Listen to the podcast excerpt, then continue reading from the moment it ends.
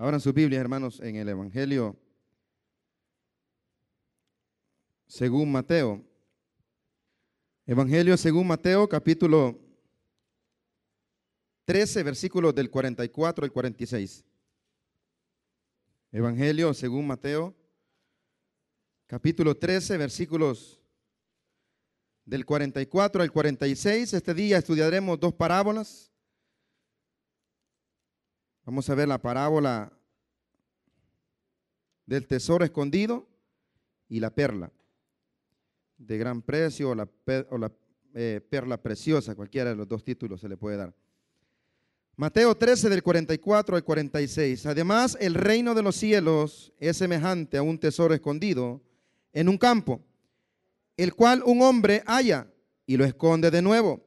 Y gozoso por ello va y vende todo lo que tiene y compra aquel campo.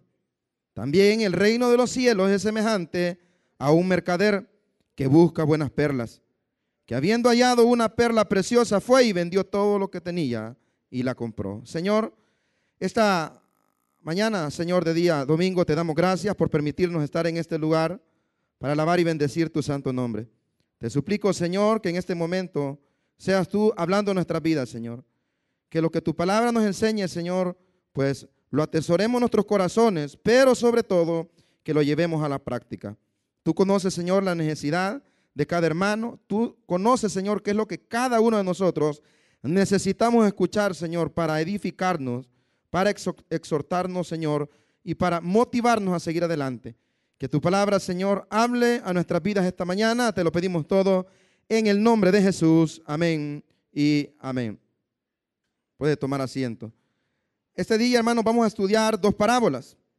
La parábola del tesoro escondido y la parábola de la perla preciosa o la perla de gran precio. Estas dos parábolas, hermanos, hablan de lo mismo. Hablan de lo valioso del reino de Dios. Considero que los que estamos acá ya sabemos, ¿verdad? Y entendemos cuál es el propósito de las parábolas. Mire, hermano, el Evangelio de Mateo se divide en dos partes. La primera parte del capítulo 1 al capítulo 11, hermanos, donde Jesús ha expuesto el mensaje del arrepentimiento, donde Jesús ha, hablado con claridad la necesidad que tienen todos los seres humanos de arrepentirse. Para ello, Él expone el Evangelio, Él expone las buenas nuevas de salvación, Él expone la esperanza de vida eterna y Él expone de igual manera a lo que Él ha venido. Y dice que Él ha venido a buscar y a salvar lo que se había perdido. Entonces, en esos 11 capítulos, hermanos, el Señor pues eh, enseña su mensaje con claridad. No hay quien no entienda, no hay quien no comprenda ese mensaje. Aunque no lo quieren aceptar, pero no hay quien no comprenda con claridad lo que el Señor ha dado a entender o lo que el Señor ha querido dar a entender. Ahora bien, en el capítulo 12 de Mateo se da lo que se conoce como la blasfemia contra el Espíritu Santo. Y la blasfemia contra el Espíritu Santo no es otra cosa, hermano, que atribuirle a Satanás la obra del Espíritu Santo. Y dice el Señor en Mateo capítulo 12 que todo pecado a los hombres se les será perdonado. Todo pecado, menos uno. Y es la blasfemia contra el Espíritu Santo. Eso de atribuirle a Satanás la obra del Espíritu Santo. La obra que el Espíritu Santo hizo por medio de Jesús, sanidades, eh, liberación de demonios, todo eso.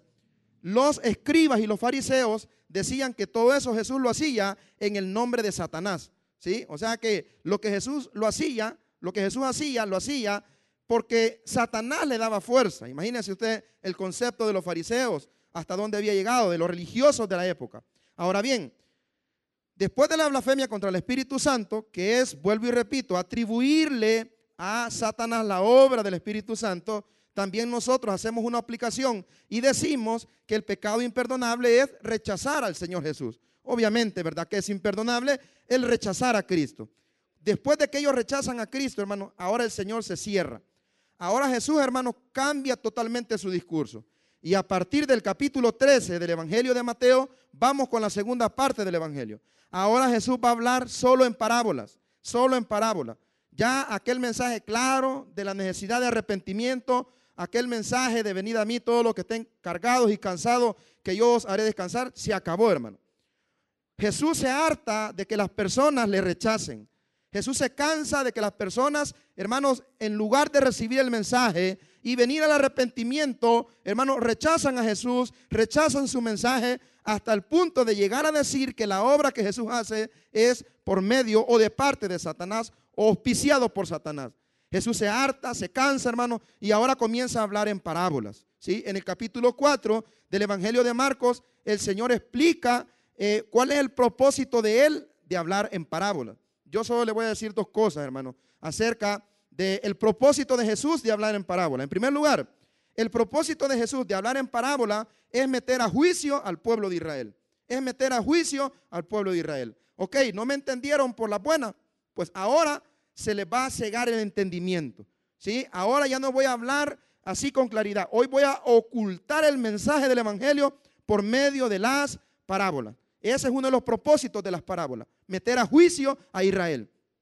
En segundo lugar, el propósito de las parábolas, hermanos, es esconder el mensaje del arrepentimiento. Para que oyendo no entiendan ni se arrepientan y puedan ser salvos. Así dice Marcos capítulo 4, cuando el Señor habla del propósito de las parábolas. Ahora bien, a los discípulos del Señor, a los seguidores del Señor, sí, Jesús les enseña las parábolas, les explica qué quieren decir las parábolas porque los discípulos no entienden. Por ejemplo, la parábola que aparece en el capítulo 4 del Evangelio de Marcos es la parábola del sembrador, ¿sí? Y habla de los tipos, de los diferentes tipos de corazones, de, tierra, ¿verdad? Diferentes tipos de personas. Y los discípulos no entienden la parábola del sembrador. Y le dicen a Jesús, ¿qué quisiste decir con esa parábola? ¿Qué quisiste enseñar? Y ahí Jesús les dice, a ustedes les he revelado el mensaje, pero a ellos ya no. Ahora Jesús, hermano, oculta el mensaje del Evangelio, oculta el mensaje del arrepentimiento, hermano, codifica el mensaje del arrepentimiento por medio de las parábolas. ¿Para qué? Para que ya no se arrepientan, para que ya no busquen de Dios. Eso quiere decir, hermano, que la paciencia de Dios tiene su límite. Amén. La paciencia de Dios tiene su límite. Y ese dicho popular que nosotros decimos que mientras hay vida, hay esperanza, eso es mentira. Es mentira eso, hermano no quiere decir que mientras una persona viva va a tener la oportunidad de arrepentirse. Porque hay personas, hermanos, que el Señor Jesús les ha hablado de una manera, de otra manera, por medio de problemas, por medio de enfermedades, por medio de pastores, por medio de una infinidad de, maneras el Señor les ha hablado. Pero al ver la dureza del corazón de esas personas, Jesús ya no quiere nada con ellos. Jesús, hermano, lo ciega totalmente. En Romano, el apóstol Pablo, ustedes que están estudiando Romano, eh, el apóstol Pablo le llama, hermano, mentes reprobadas, ¿sí? Mentes reprobadas. Personas que han sido reprobadas por Dios y que ya no más tendrán la oportunidad de arrepentirse. Se da cuenta que hay personas que van a la iglesia e intentan cambiar y no pueden, hermano. Hay personas que intentan ser diferentes y vuelven a recaer en lo mismo. Porque muchas de esas personas el Señor les ha cegado el entendimiento. Esa mente el Señor la ha reprobado y ya no más tendrá oportunidad de arrepentirse. Porque al igual que el pueblo de Israel, Dios ha hablado, Dios ha exhortado, Dios les ha advertido y ellos se han cerrado y han ignorado el mensaje del arrepentimiento. Entonces el Señor dice, ya no más.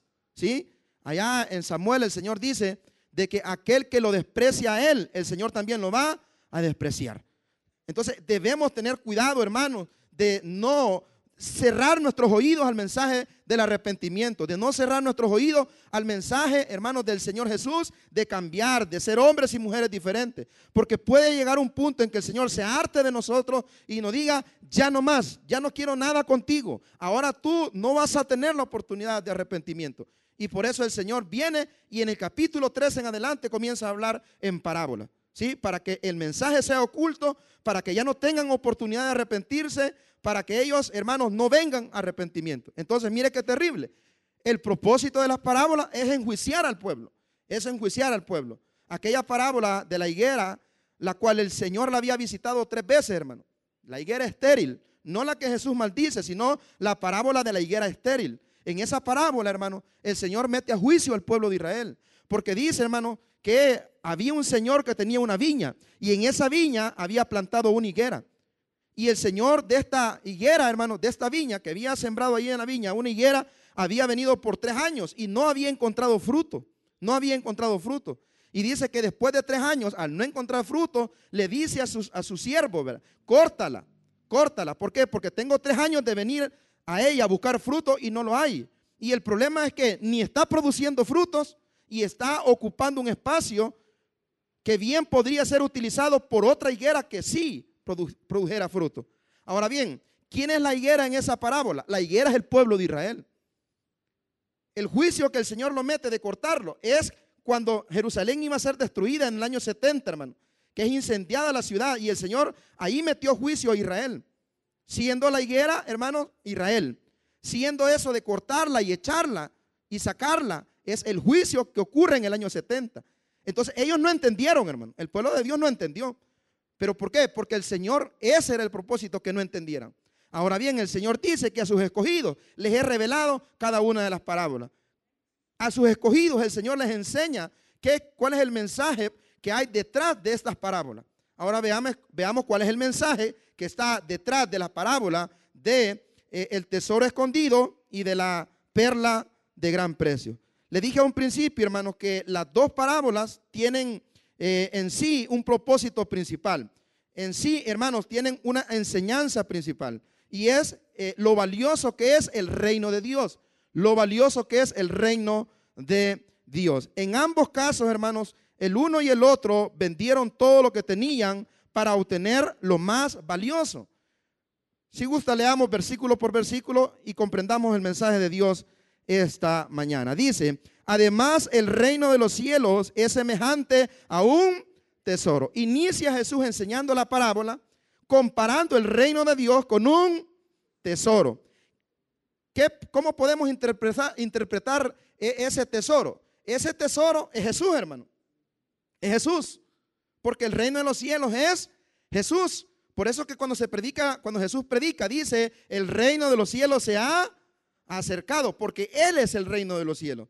Entonces, ese tesoro, podemos decir que es Jesús. De igual manera, podemos decir que ese tesoro es el mensaje del Evangelio y también podemos decir que ese tesoro es la salvación que Jesús ofrece. Entonces, Él está comparando el reino de los cielos con un tesoro. ¿Qué ocurre con este tesoro, hermanos? Dice que este tesoro ha sido escondido, hermanos, en un campo, en un campo. Ahora, ¿Qué es un tesoro? Nosotros le decimos a nuestras esposas, a ver, es un tesoro, ¿verdad? No sabemos si le decimos porque queremos verlas enterradas o de verdad porque es algo valioso, hermano. Porque el tesoro precisamente es algo que está escondido, algo que está enterrado, algo que no cualquiera, hermanos, tiene acceso. Un concepto, una pequeña definición de lo que es un tesoro. El tesoro es un conjunto de dinero, objetos que poseen un alto valor y que se encuentran usualmente resguardados en un escondite o lugar privado. Es decir, un tesoro, hermano, es un patrimonio de gran valor, conformado por billetes, monedas, bienes materiales, como joyas. Normalmente estos son mantenidos en un sitio al que solo puede acceder su dueño o persona autorizada por él. ¿Qué vamos a decir que es, eh, que es un tesoro? Diga conmigo, un tesoro es algo valioso. A ver, un tesoro es algo que no cualquiera puede tener. Y en tercer lugar, un tesoro es algo especial. Tres características del tesoro. Es algo valioso. Es algo que no cualquiera puede tener, hermano. ¿Sí? Y dice el, el Señor que el reino de los cielos es como un tesoro. No cualquiera puede tenerlo. Es algo muy especial. Y es algo de gran valor. Entonces dice que ese tesoro ha estado escondido, hermano. Y un hombre vea bien, el cual un hombre haya. Primero dice que el reino de los cielos es como un tesoro. Este tesoro, hermanos, es algo valioso y está escondido en un terreno. Pero que hay un hombre, hermanos, que está trabajando en ese terreno y ese hombre, hermano, encuentra el tesoro. Sin duda, y lo dice más adelante, este señor, este hombre que encuentra el tesoro, no es dueño de la propiedad. Normalmente, hermano, y hasta el día de hoy existe, de que hay personas que alquilan sus propiedades para ciertos usos, ¿verdad? Por ejemplo, allá por donde eh, yo pastoreo, hay muchos terrenos que son alquilados, hermanos, para poder sembrar. Y los propietarios de los terrenos les piden a las personas pagos en, en, cosas, ¿verdad? En este caso, en maíz o frijol que siembran. Hacen una, una permuta, ellos les prestan el terreno y ellos devuelven el pago por el alquiler en fruto, el fruto que la tierra le da. Entonces dice que ese tesoro está escondido, hermano en un campo y hay un señor que está trabajando en ese campo y encuentra ese tesoro. Vea bien, encuentra ese tesoro. ¿Y qué hace este señor? Bueno, lo desentierra, obviamente, sin duda estaba trabajando eh, en cavar la tierra y ahí encuentra el tesoro. Cuando se percata del tesoro, hermano, lo curo, lo curo sea, ¿verdad? O lo curo sella, como dicen en el pueblo, hermano. Lo revisa, ve lo que hay ahí y se da cuenta que tiene cosas de valor, cosas de gran precio. Y lo que hace es volver a enterrar ese tesoro y va. ¿Y cuál es la actitud con la que se va, hermano? Lo esconde de nuevo y ¿cómo se va? Gozoso, ¿sí? Lo esconde de nuevo, gozoso por ello, va y vende todo lo que tiene y compra aquel campo. El pastor Michael explicaba hace 15 días eh, esta cuestión de esconder el tesoro, ir a vender todo y comprar el terreno. Y él explicaba algo muy importante y decía, hermanos, que había una ley en ese entonces la cual permitía que cualquier persona que encontrara algo, hermano, ya sea en una propiedad que estaba arrendando o en, otro lugar, hermano, tenía el derecho de agarrar lo que se encontraba. Entonces, al parecer, este hombre es injusto. ¿Por qué? Porque en lugar de irle a decir lo que usted y yo haríamos, hermano, le iríamos a decir al dueño, mire, aquí está un tesoro. Eso haríamos, hermano. Amén, eso haríamos, como lo que hacemos con los celulares cuando los encontramos en el bus. Los apagamos, amén, hermano. Y en la casa los vamos a encender y llamamos al dueño. ¿Verdad? Eso hacemos. El punto es este, hermano. Pareciera injusto este, este hombre que encuentra el tesoro, pero no. El hombre no fue injusto, el hombre fue astuto. Diga conmigo astuto, hermano. El Señor dice que nosotros tenemos que ser mansos como palomas, pero astutos como serpientes. Este hombre fue astuto y además fue, fue honrado. ¿Por qué? Porque él bien pudo haber tomado lo que encontró y llevárselo. Y llevárselo, hermano. Oiga bien, y llevárselo. Pero no, fue justo porque va y vende eh, todo lo que tiene, compra la propiedad y se queda con el tesoro. Y ahí termina la historia y dice, y compra aquel campo. Obviamente se queda con el terreno y se queda con el tesoro. Fíjese bien. Aquí el Señor nos va a dar tres enseñanzas. Tres enseñanzas. Veamos la primera enseñanza que Dios nos tiene preparado esta tarde. En primer lugar, si el tesoro es Jesús, si el tesoro, hermano, es eh, el Evangelio, si el tesoro es la palabra de Dios, si el tesoro es la salvación, fíjese bien, lo primero que el Señor nos enseña que en este mundo lo más valioso es nuestro Señor Jesucristo. Lo más valioso en este mundo es ese tesoro.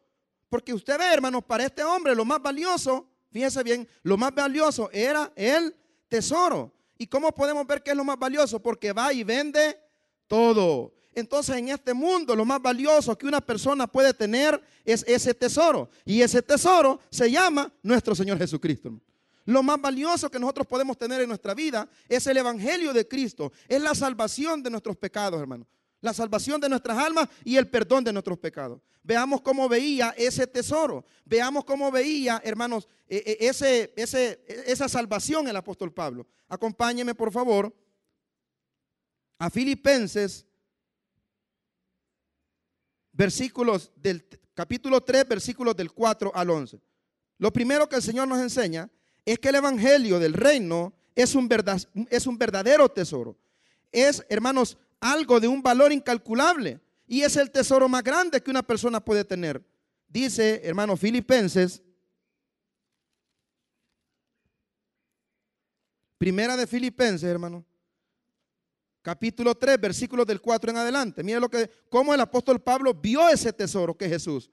Vio ese tesoro que es el reino de los cielos. Para él, ¿qué era ese tesoro? Filipenses capítulo 3, versículos del 4 en adelante. Dice la palabra de Dios aunque yo tengo también de qué confiar en la carne.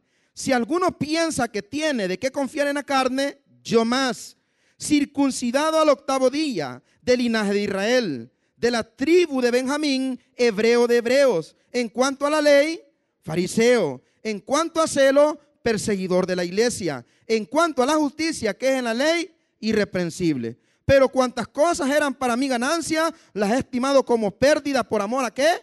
Al tesoro. Y ese tesoro se llama Cristo, hermano. Si alguien estaba bien posicionado religiosamente, políticamente y económicamente, era el apóstol Pablo. Porque religiosamente estaba bien ubicado? Porque era parte, hermanos, era parte del, del grupo religioso que comandaba o que guiaba al pueblo de Israel. Y él lo dice ahí que circuncidado, que fariseo, políticamente estaba bien parado. ¿Sabe por qué? Porque tenía la ciudadanía romana. En ese entonces la, la ciudadanía romana se obtenía de dos maneras. Uno, que naciese como un ciudadano romano, que fuese romano. Y número dos, comprando la ciudadanía romana, la cual era, hermano, de mucho valor. Y Pablo políticamente estaba bien porque él podía moverse por todo el mundo de aquel entonces sin ningún problema porque tenía la ciudadanía romana. No sabemos cómo la tuvo, la Biblia no enseña, pero era un ciudadano romano. Los políticos lo respetaban. Incluso cuando es detenido y llevado a la cárcel, Pablo se molesta en contra de aquellos que lo, metieron a la cárcel. ¿Por qué? Porque dice, yo soy ciudadano romano y ustedes me han faltado el respeto. No han, ¿qué? No, no han validado mis derechos y religiosamente y económicamente era un hombre trabajador y tenía plata, hermano. Pero ¿sabe qué dice él? Todo lo que yo tenía en cuanto a celo, perdón, versículo 7, pero cuantas cosas para mí, estamos en el 7, hermano, pero cuantas cosas eran para mí ganancia, las he estimado como pérdida por amor de Cristo, porque Cristo es ese tesoro, hermano, el cual ya sea que nosotros hayamos encontrado o que Él nos haya encontrado nosotros aunque sabemos que el amor consiste en que Él nos amó primero a nosotros y no nosotros a Él.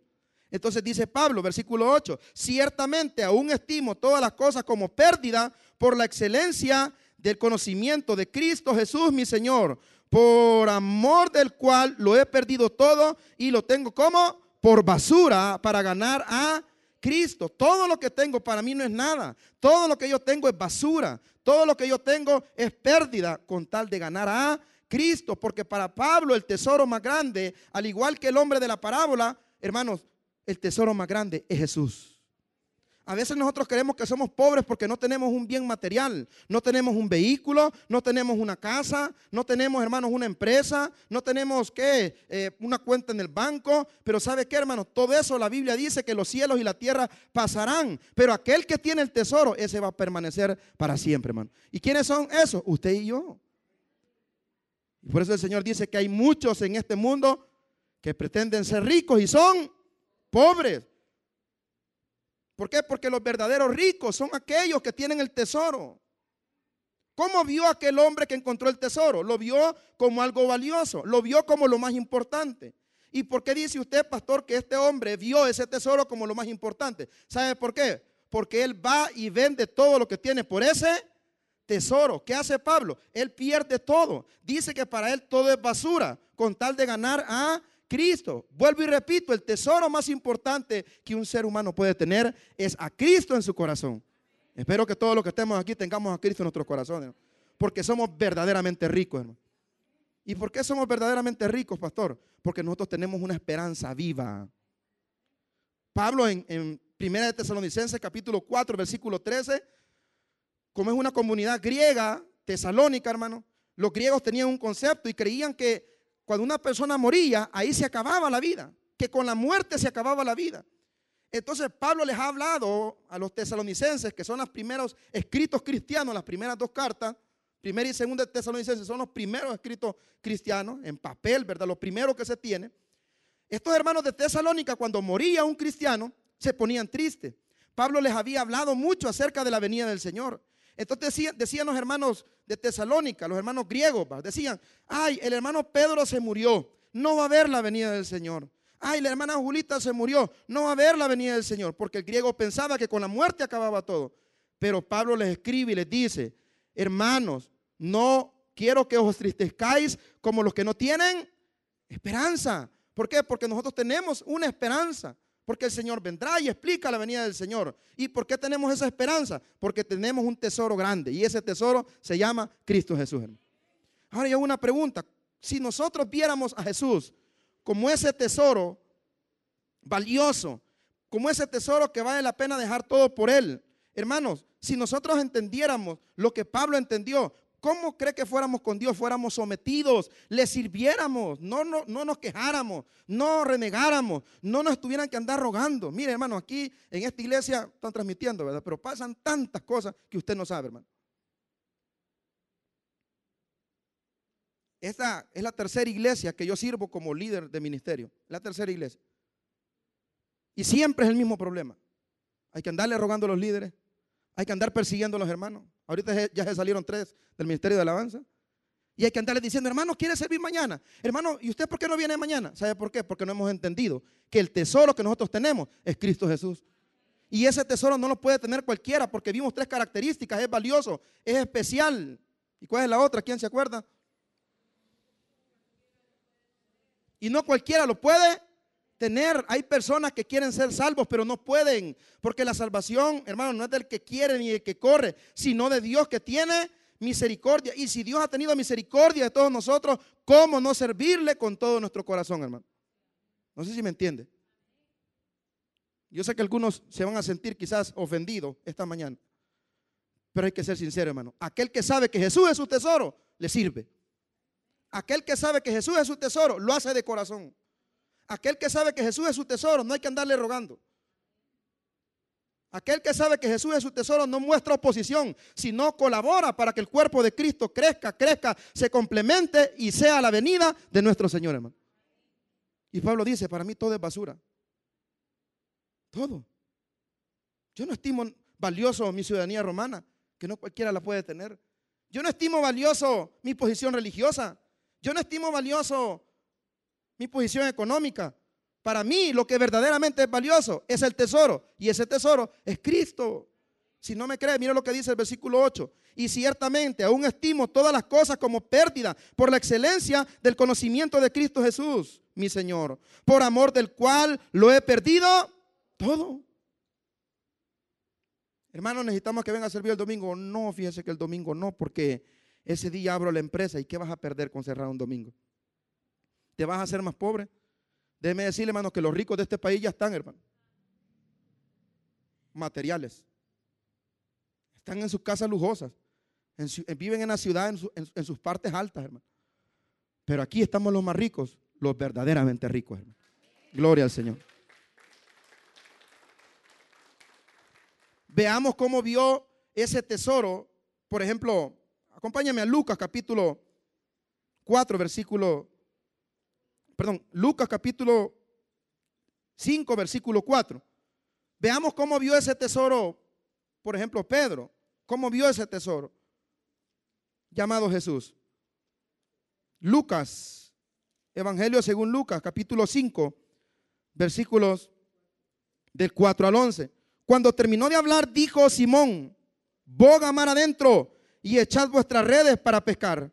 Respondiendo Simón le dijo, maestro, toda la noche hemos estado trabajando y nada hemos pescado, mas en tu palabra echaré la red. Y habiéndolo hecho, encerraron gran cantidad de peces y su red se rompía. Entonces hicieron señas a los compañeros que estaban en la otra barca para que viniesen a ayudarles. Y vinieron y llenaron ambas barcas de tal manera que se hundían. Viendo esto, Simón Pedro cayó de rodillas ante Jesús diciendo, apártate de mí, Señor, porque soy hombre pecador. Porque por la pesca que habían hecho, el temor se había apoderado de él y de todos los que estaban con él. 10. Asimismo Jacobo y Juan, hijos de Zebedeo, que eran compañeros de Simón. Pero Jesús dijo a Simón, no temas, desde ahora serás pescador de hombre. Mire cómo vio el tesoro. Vea cómo lo vio Pedro, versículo 11. Y cuando trajeron a tierra las barcas, dejándolo, le siguieron. ¿Cómo vieron a Jesús ellos? ¿Cómo vieron ese tesoro? Como algo valioso. ¿Cómo lo vieron? Como lo más importante. ¿Y sabe por qué digo esto? Porque dice que lo dejaron todo. Nosotros creemos que Pedro era un pescador y ya, no hermano. Lo más seguro es que Pedro tenía una mini empresa de, pesca y estaba asociado parte con sus hermanos, parte con otros pescadores. Era un hombre que tenía plata, que desarrollaba bien su, su habilidad, su profesión de pescador. Pero ¿sabe qué hizo él? Vio a Jesús y en Jesús vio el tesoro. No escatimó su profesión, no escatimó, hermano, eh, su empresa, no escatimó todo lo que pudo haber perdido por seguir a Jesús. ¿Y sabe por qué no lo escatimó? Porque él sabía que lo más importante estaba enfrente de él. ¿Sabe qué? Lo más importante no está enfrente de ti, está dentro de ti. Jesucristo es lo más importante. ¿Cómo vio Leví, Mateo? ¿Cómo vio a Jesús? Acompáñeme siempre en el capítulo 5, versículo 27. versículo 27. Después de estas cosas, siempre estoy en Lucas 5:27, después de estas cosas salió y vio a un publicano llamado Leví sentado al banco de los tributos públicos y le dijo, sígueme. ¿Y qué hizo Leví, hermano? Y dejándolo todo, se levantó y le siguió. ¿Quién era Leví? Era un recaudador de impuestos, hermano. Era un publicano. Los publicanos eran odiados, eran judíos, pero eran odiados por los de su nación. ¿Por qué? Porque lo que hacían los publicanos, hermano, era comprar el derecho de poder cobrar impuestos. Le pagaban a Roma un, por decir así, un espacio de terreno o una propiedad, el alquiler anual, y ellos tenían el derecho de poder cobrar ellos ese espacio de alquiler.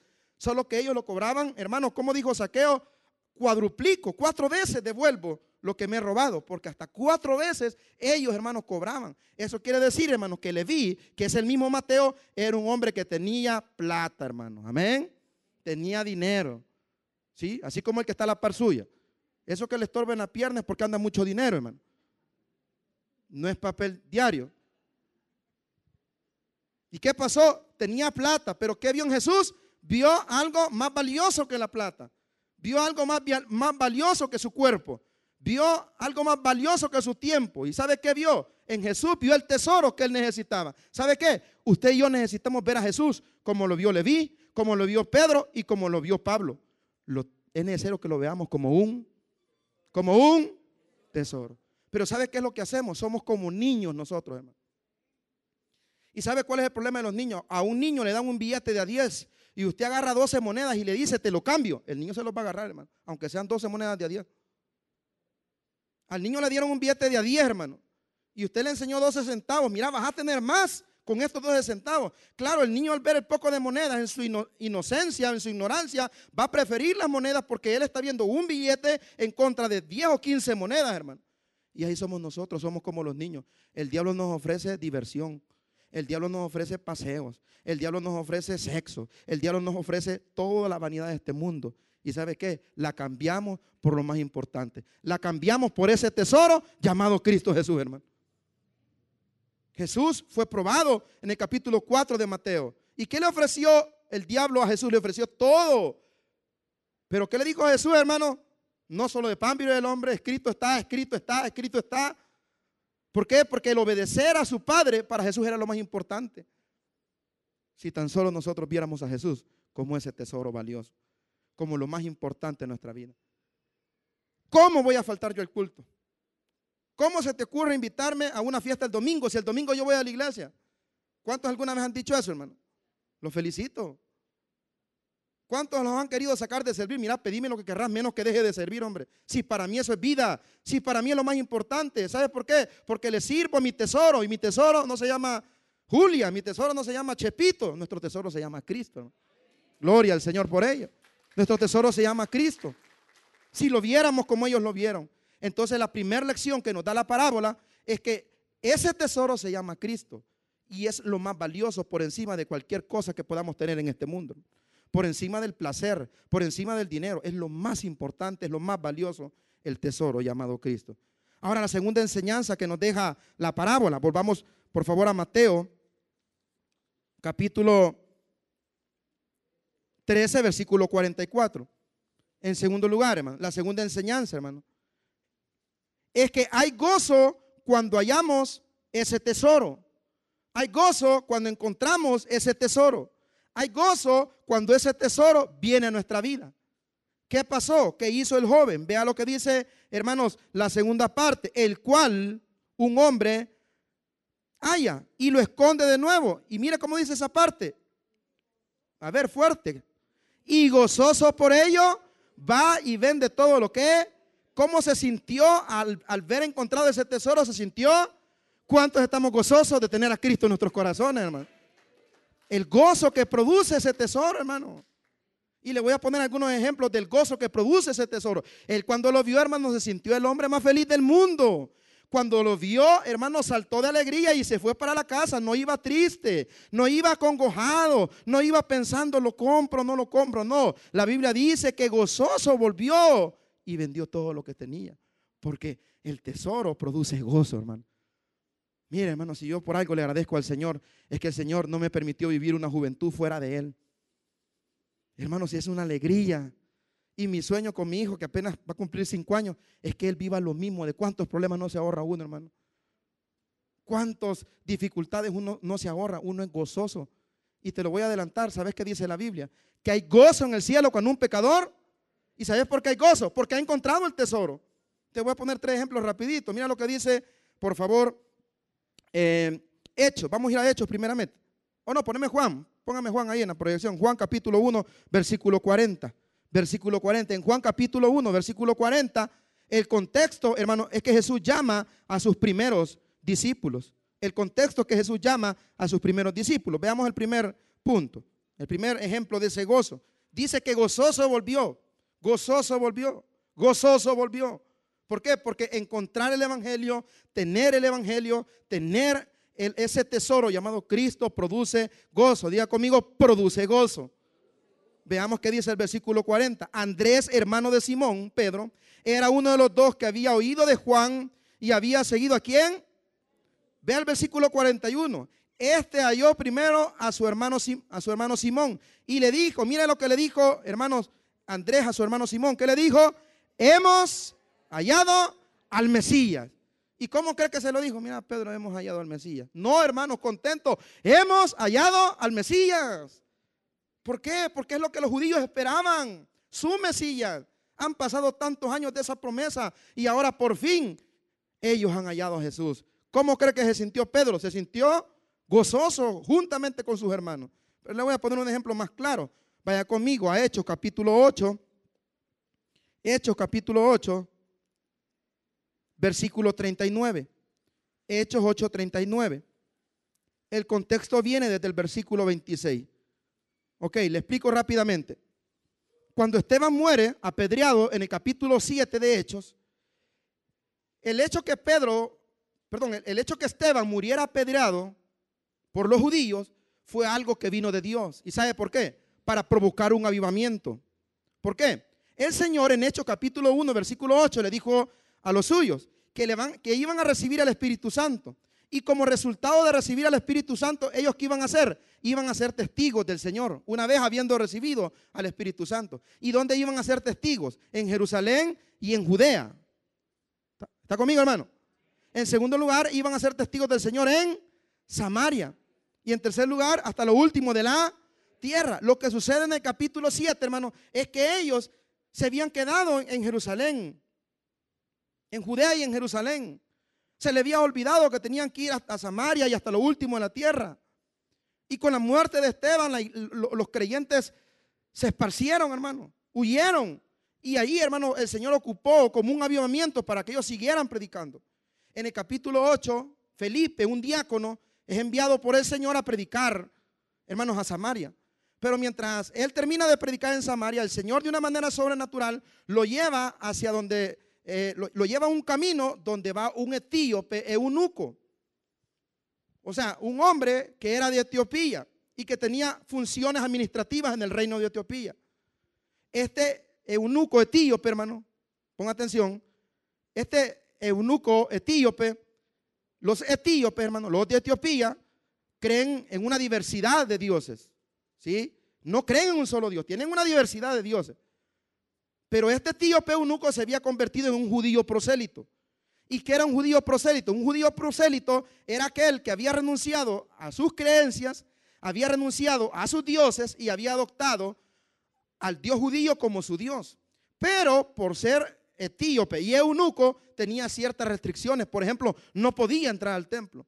O sea, estamos delante de un hombre que tiene sed del conocimiento de Dios, que había abandonado su fe que había abandonado sus creencias y adopta el judaísmo como su religión. Este hombre estaba tan sediento de la palabra de Dios por conocer más de Dios que iba leyendo una porción de Isaías, pero él leía sin comprender. Entonces el Señor lleva a Felipe y lo pone al lado donde iba el carro del etíope y Felipe lo comienza a evangelizar. La primera pregunta que le hace Felipe al, al etíope es, ¿entiendes lo que lees? Y le dice el etíope, ¿cómo voy a entender si no hay quien me explique? Y desde ese momento, a partir de esa porción de Isaías que iba leyendo el etíope, la cual habla acerca del Mesías, Felipe lo comenzó a evangelizar. Le comenzó a, explicar el plan de la salvación desde la promesa del Mesías. ¿Qué sucede? el etíope cree al evangelio, cree al evangelio, pero también en, esa, en ese camino en el cual Felipe lo evangeliza, también Felipe le habla acerca del bautismo. Y hermano, el etíope se bautiza, ¿sí? Y ahora el etíope, miren lo que sucede en el versículo 39. Cuando subieron del agua, el Espíritu del Señor, a ver, lea conmigo. Cuando subieron del agua, el Espíritu del Señor arrebató a Felipe. ¿Y qué pasó con el, el eunuco? No le dio más y siguió gozoso su camino. ¿Por qué? Porque ahora él lleva un tesoro. Y ese tesoro es Cristo Jesús. ¿Cómo va el etíope? Va gozoso. ¿Cómo va este hombre cuando encuentra el tesoro? Va gozoso. ¿Por qué? Porque tener a Cristo produce gozo, hermano. Miren, uno va a una vela de inconversos. Ahí vemos gente gritando, gente llorando, repartiendo naipes, dando guaro y todo ese relajo, hermano. Y cuando es el entierro, hermano, más de alguien se tira, llévame a mí también. Cuento un chiste, hermano, que una señora estaba, el marido se había muerto y gritaba a la señora, llévame a mí también. Y se acercó tanto al, hoyo, hermano, que se fue. Sáquenme, sáquenme. Imagínate, quería ir y después dijo que no. Y uno ve esos lugares, va ahí la gente llorando. No te voy a volver a ver, pero cuando hay una vela donde hay cristianos, hermano, más allá del sol, más allá del sol. ¿Qué dice, hermano? Yo tengo un hogar, hogar, bello hogar, más allá del sol. ¿Sabe por qué? Porque tenemos ese tesoro que nos ha prometido una vida eterna con Él. Gloria al Señor. Él nos ha prometido una vida eterna con Él. Y ahora el etíope eunuco, que iba triste porque la religión no le permitía tener mayor contacto con el Dios judío, que iba triste porque no entendía, ahora él lleva el tesoro y va gozoso. Amén, hermanos. ¿Cuántos estamos gozosos esta mañana? Gloria al Señor. ¿Por qué? Porque tenemos a Cristo. Y todos los seres humanos nos vamos a morir. Pero el Señor dice que nos está construyendo una casa, no hecha por manos de hombres. Y esa casa está en los cielos, hermano. Ahora veamos otro ejemplo de gozo. Vea conmigo lo que dice Hechos capítulo 16. Lo voy a ubicar brevemente en el contexto. Hechos capítulo 16. Tenemos media hora todavía, hermano. Hechos capítulo 16, versículos del 25 al 34. No lo vamos a leer todo, pero vamos a leer algunos versículos. ¿Qué es lo que sucede acá? En el segundo viaje misionero, el apóstol Pablo, junto con su equipo de trabajo, en este caso iba Silas con él, son arrestados en Filipos y los meten a la cárcel. La orden que dan las autoridades de Filipos es que Pablo tiene que ir a la prisión de más adentro. Y viene el soldado, el encargado de esa cárcel, mete hermanos, a Felipe, perdón, a Pablo y a Silas los mete en el calabozo de más adentro. Y hermano, de pronto dice que Pablo y Silas comenzaron a cantar alabanzas al Señor. Amén. Y dice que un gran terremoto ocurrió en aquella hora. Y las cadenas de los presos se rompieron. Y las cárceles comenzaron a abrirse. ¿Qué estaba haciendo Pablo y Silas? Alabando al Señor. Y es que cuando el pueblo del Señor alaba a Dios, suceden cosas maravillosas, hermano. Y ahí está el ejemplo. Por eso que cuando el ministerio esté cantando, cante hermano, gócese, cántele al Señor, alabe su nombre, aplauda. Y si el de la par se le queda viendo mal, hermano, quédese viendo peor usted. Amén. Pero mire, estaban alabando al Señor ellos. Y de repente el terremoto y, la, cárcel se abre y el preso, hermano, se aflige. ¿Por qué? Porque si eh, el carcelero se aflige, porque si un preso escapaba, a él le caía el muerto. ¿sí? A él lo mataban. Pero vayamos al texto, por favor. Versículo eh, vayamos al 30 por cuestión de tiempo. Y sacándole le dijo, señores, ¿qué debo hacer para ser salvo? Ellos dijeron, creen, en el Señor Jesucristo y serás salvo tú y tú casa. Quiero aclarar esto brevemente. Cuando el carcelero le dice a Pablo y a Silas, ¿qué debo de hacer para ser salvo? La palabra salvación en ese contexto no quiere decir salvación de alma, sino que salvación, porque obviamente no iba a entender un romano, qué es la salvación, ¿verdad? Entonces se lo está diciendo del hecho de que ser salvo, de que no lo vayan a matar a él.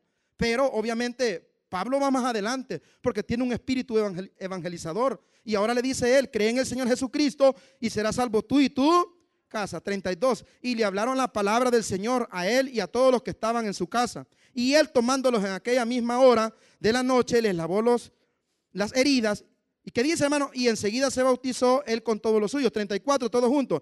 Y llevándolas a su casa, les puso a la mesa. ¿Y qué hizo, hermano? Y se regocijó con toda su casa de haber creído a Dios. Ahora el carcelero y toda su familia están gozosos, están regocijados, porque ahora a su casa ha llegado la salvación, ha llegado el tesoro. Cristo nuestro Señor, hermano. Mire qué precioso, gozoso el carcelero. Contento, la familia. Mira, hoy tenemos a Cristo en nuestros corazones. Aquel cristiano que no se goza, hermano, tiene cualquier cosa adentro menos a Cristo, hermano. Tiene cualquier cosa menos a Cristo. Y veamos un ejemplo más. No, mejor vayamos a la tercera parte porque ya vi la hora y es tarde. La tercera lección. La tercera lección. La primera lección, ¿cuál era, hermano? Que el tesoro más importante es Cristo.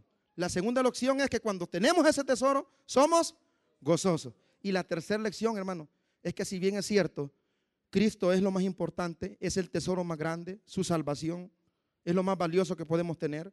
Y que hay gozo cuando conocemos a ese Cristo, también, hermanos, debemos estar conscientes que hay un precio a pagar por ser cristiano. A ver, ayúdenme ustedes para no ir al texto y avanzar. ¿Qué hizo, hermano? El hombre cuando encontró el tesoro lo enterró y después se fue gozoso. ¿Y qué hizo? Vendió todo. ¿Y cómo se llama eso? Sacrificio, hermano. Hay un precio que pagar. El tesoro no lo recibió así nomás, hermano. Hubo un precio que pagar. Y nosotros como cristianos tenemos que pagar un precio, hermano.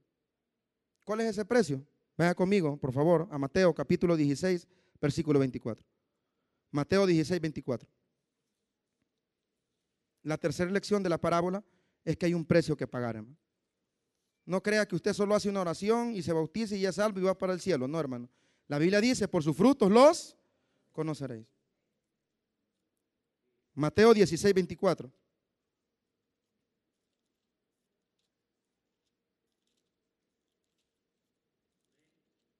¿Qué dice, hermano?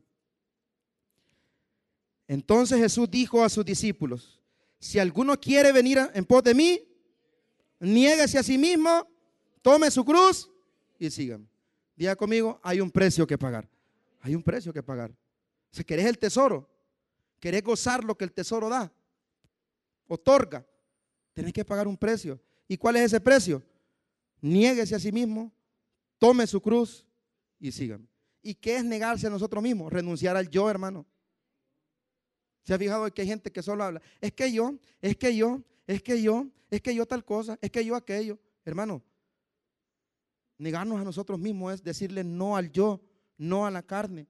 ¿Sabe qué le va a pedir la carne hoy en la tarde? Vamos a ver el partido. Vamos a la fiesta. Pero su ser espiritual le va a decir, andate para la iglesia. Y eso es negarnos a nosotros mismos. Dice el pastor general que cuando él se veía al espejo, él se hablaba a sí mismo. Como aquel anuncio que decía, a ver quiénes se recuerdan de ese anuncio. Y yo le dije a mí mismo, a mí mismo, Solo se rieron los que ya estamos mayores, ¿verdad? Véase un espejo y dígase a usted mismo, a mí mismo, hoy no vas a ir. Dígase a usted mismo, a mí mismo, no te vas a ir a acostar con esa mujer porque no es la tuya. Mí mismo, tenés que dejar tu vocabulario. Mí mismo, hermano, el Salmo capítulo 103, ¿sabe qué, hermano? Es una oración de David a sí mismo. ¿Sabe qué dice? Bendice qué? Alma mía, Jehová. Niéguese usted mismo, hermano. Quiere el tesoro. Niéguese. ¿Por qué no vas? ¿Te regaña el pastor Michael? No. Si nunca le he hablado. Yo solo voy y me siento y me vengo, no. Pero vale más el tesoro que tengo a lo que vos me estás invitando. Vale más el tesoro que hice revolcar con alguien que no es la de uno, Vale más el tesoro que andar perdiendo el tiempo en cosas que no producen nada. Dice la Biblia que ya es tiempo que despertemos del sueño en el cual hemos caído. Mucho más ahora que aquel día se acerca, hermano. ¿Qué pasa si el Señor viniera en la tarde? ¿Cómo lo encontraría usted, hermano? Chiviando en la casa. Viendo la novela, llorando por cosas que no son reales. La echaron de la casa, pero no sabían que era la dueña. Ahí está la hermana llorando con esas cosas. En vez de estar en la iglesia escuchando la palabra de Dios, en vez de estar en la iglesia sirviéndole al Señor, hay un precio que, que hay que pagar. Negarnos a nosotros mismos y tomar la cruz. ¿Qué significa tomar la cruz? Mi mujer, pastor, si esta señora es una cruz. No, hermano. Tomar la cruz quiere decir estar dispuesto hasta de morir por el Señor. Y quiero que leamos una porción más. Marcos, perdón, Mateo capítulo 10, versículos del 34 al 39. Y con esto terminamos. Ya nos vamos, hermanos, no se preocupen. Esto es lo último. Mateo capítulo 10, versículos del 34 al 39.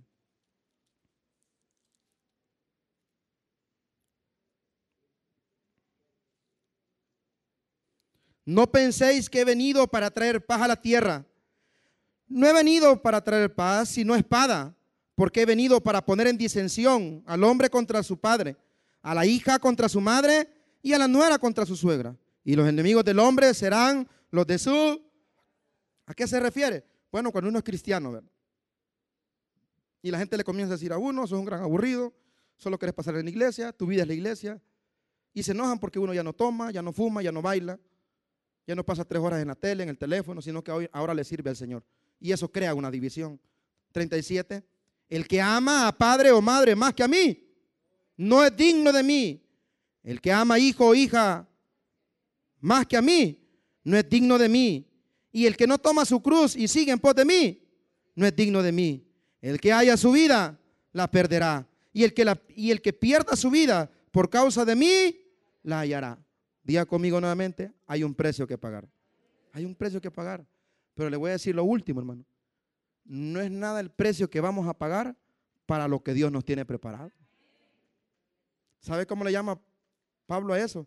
Esta breve tribulación momentánea produce en nosotros un deseo mayor de ver al Señor. No, hermano, si lo que sufrimos aquí no es nada. Vamos a ver allá las calles de oro, el mar de cristal, Vamos a ver al Señor tal y como Él es, porque Él nos va a transformar para que le veamos. Vamos a ver sus manos, hermanos, con sus orificios, sus pies con sus orificios. Vamos a ver la lanza en su costado. Vamos a ver todo lo que Él sufrió por nosotros. ¿Y sabe por cuánto tiempo? Eternamente y para siempre. El precio es lo de menos. Lo importante es que estaremos con Cristo por siempre y para siempre. ¿Cuándo dicen amén, hermanos? Vamos a orar al Señor.